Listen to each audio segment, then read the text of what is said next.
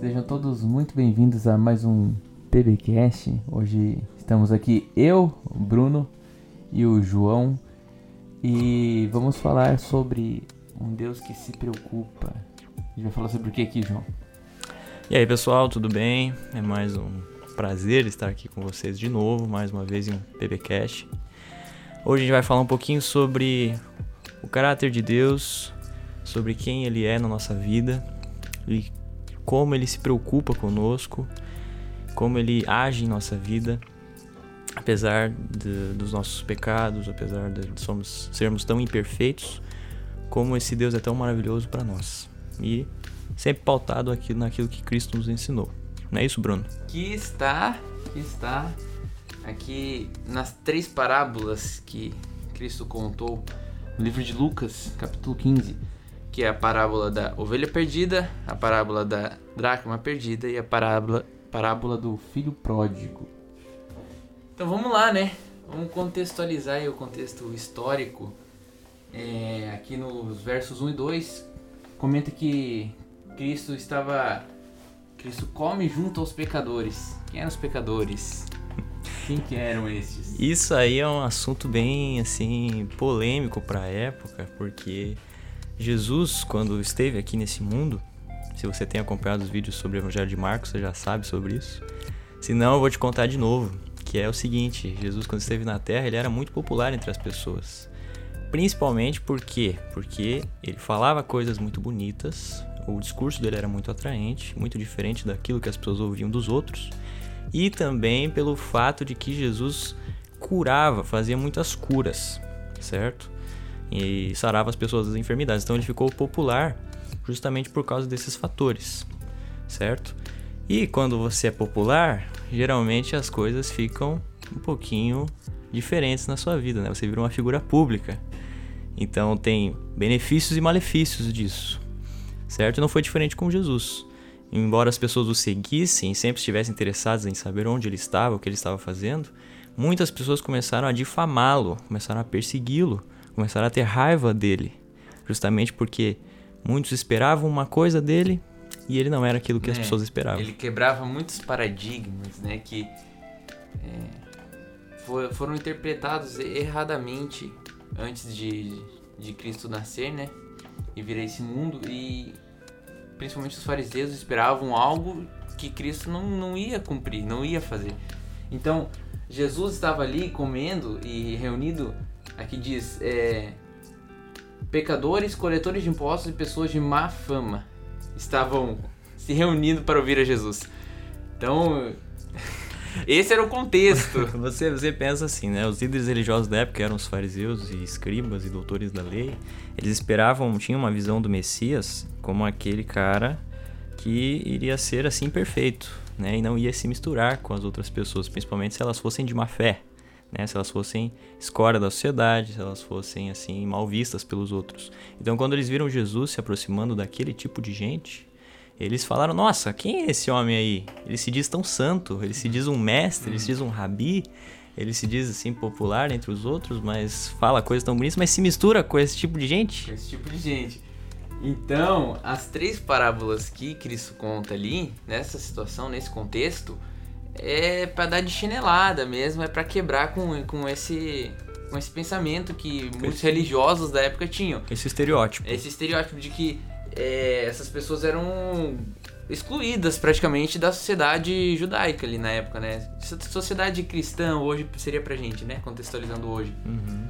É, e aí, as três parábolas vão quebrar esses paradigmas de que, na verdade, Cristo não, não, não veio para para salvar os que já estão salvos, né? Uhum. Os que já seriam para estar salvos. Ele veio para real, realmente salvar os pecadores. Exatamente. na verdade somos todos nós, né? Exatamente. Ninguém é santo aqui no, nessa terra. Exatamente. A atitude de Cristo é sempre uma atitude de inclusão e não nunca de exclusão das pessoas, certo? Todas as pessoas estão aptas para serem discípulas dele. Todas as pessoas. Ele sempre tem uma atitude de acolhimento das outras pessoas, nunca de exclusão, certo? E agora, a, as três parábolas que Cristo colocou. Vamos começar, né? As a três... primeira é a da ovelha perdida, fala ovelha aí. Ovelha perdida. Lembre-se, como são três parábolas, isso é uma dica até para estudo da Bíblia, porque quando a gente vê três parábolas, você deve conhecer, já deve ter ouvido essas três parábolas em algum momento, mas quando elas se. aspectos, elas são muito semelhantes as três. Quando você ver isso na Bíblia, ah, três relatos, embora sejam diferentes, mas eles repetem coisas semelhantes, essa, esse fato de repetir quer dizer que o autor do livro, o autor bíblico ali, ele quer enfatizar alguma coisa. É, porque no, no, no texto original é, não existia a questão de pontuação e esse tipo de coisa. Então, quando se queria frisar alguma coisa e algo que fosse importante, isso era repetido muitas vezes. Então, isso para qualquer parte da Bíblia, né, como o João comentou, você perceber que algo está sendo citado repetidas vezes, ou uma mesma lição está sendo colocada, como é o caso dessas três parábolas que tem a mesma lição, né? Então quer dizer que isso é importante, que isso está sendo frisado. Então Cristo estava frisando isso. Exatamente. Ali. Na questão da ovelha perdida, a história é. As três são bem simples, mas nesse caso esta fala um pouquinho do pastor, né, da figura do pastor de ovelhas, que era uma figura muito comum na época de Jesus, esse ofício do pastorear ovelhas, certo? E ele diz assim: o pastor lá ele tinha 100 ovelhas, né? Uma delas se perdeu. E o que ele fez? Em vez de ele seguir a sua vida normalmente, ah, se perdeu lá, mas eu tenho outras 99 aqui comigo. Não, ele deixou, deixou, as, deixou 99. as 99 no aprisco e foi em busca da que se perdeu, certo? O que ele quis ensinar com isso? Logicamente a gente vai ver mais pra frente. Mas além disso, na, na, na parábola dracma, Aí, qual é a história? Vamos lá, eu vou falar aqui. da dracma era uma mulher que estava em casa e ela tinha 10 dracmas. E ela acabou perdendo uma dessas 10. E ao invés de contentar com as 9 que ainda lhe restavam, é a mesma situação praticamente, né? Uhum. Ela foi em busca dessa uma e, meu, procurou em tudo minuciosamente por toda a casa e conseguiu encontrar. E quando ela encontrou, ela se alegrou muito e chamou as amigas, vizinhas e para festejar com ela uhum. por ter encontrado essa dracma.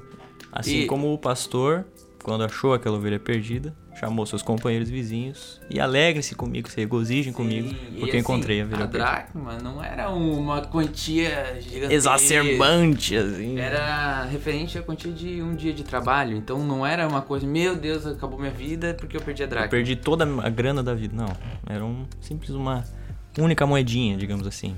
Mas que fez diferença para aquela mulher, no caso da história.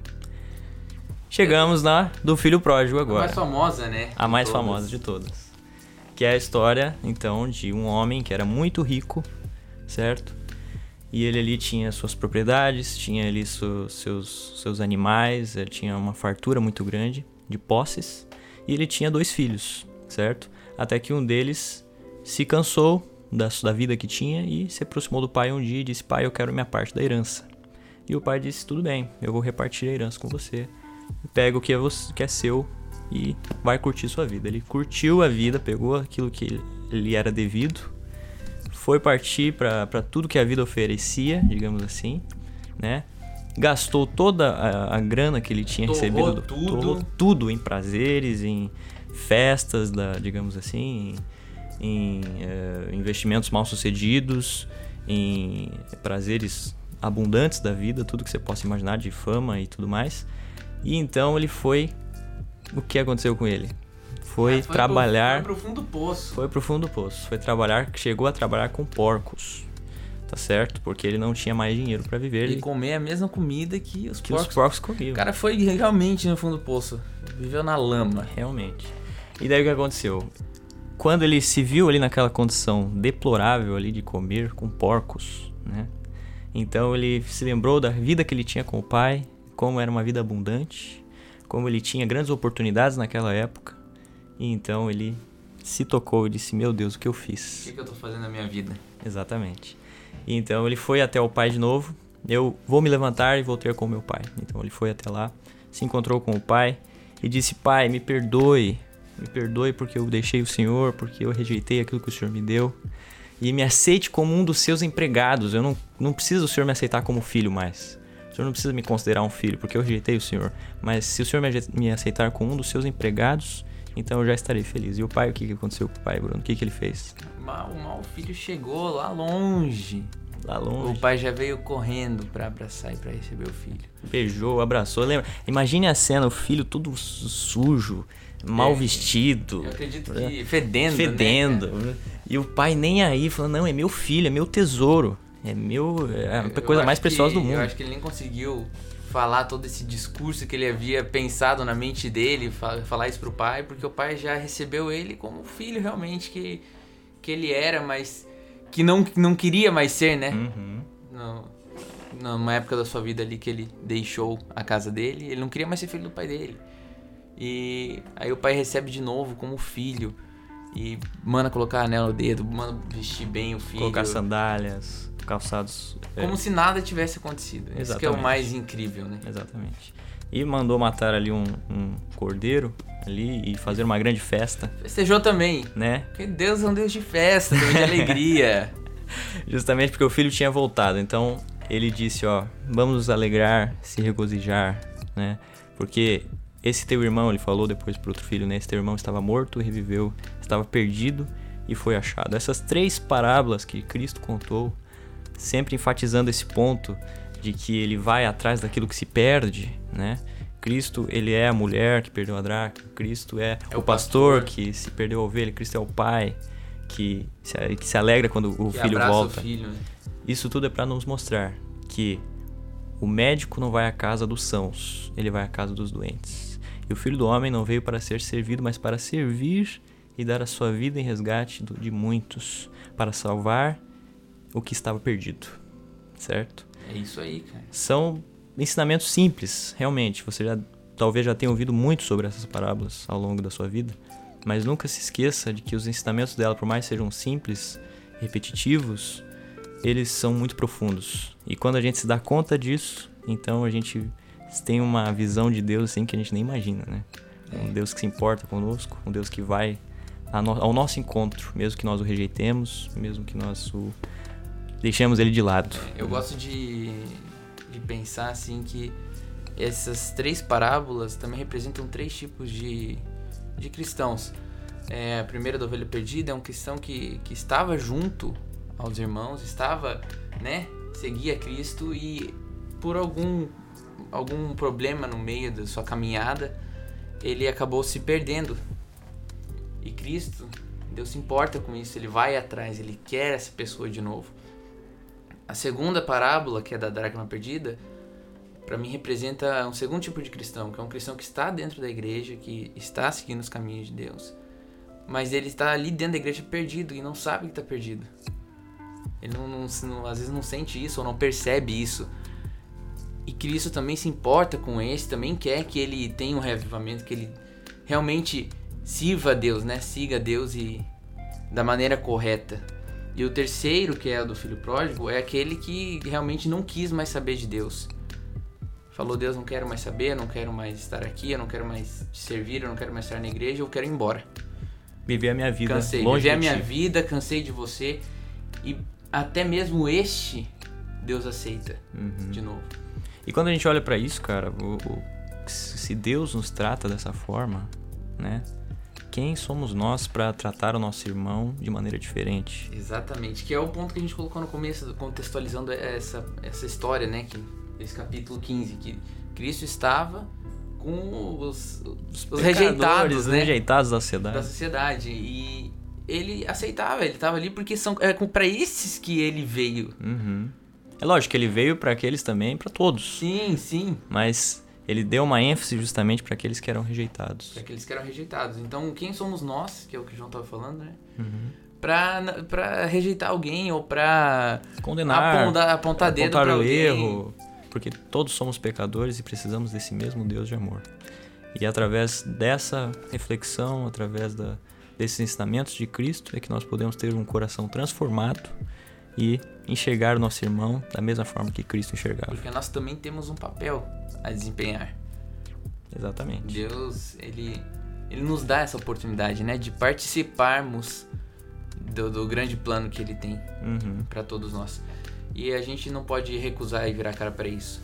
Ou ficar sendo separatista e Exclusivista, né? exatamente. Então a gente tem nosso papel e que isso fique bem Claro. gravado, bem claro para cada um. Uhum. Acho que esse é o, é o ponto. É A um, tônica, é, né? É um tema bem simples, cara. Não é difícil.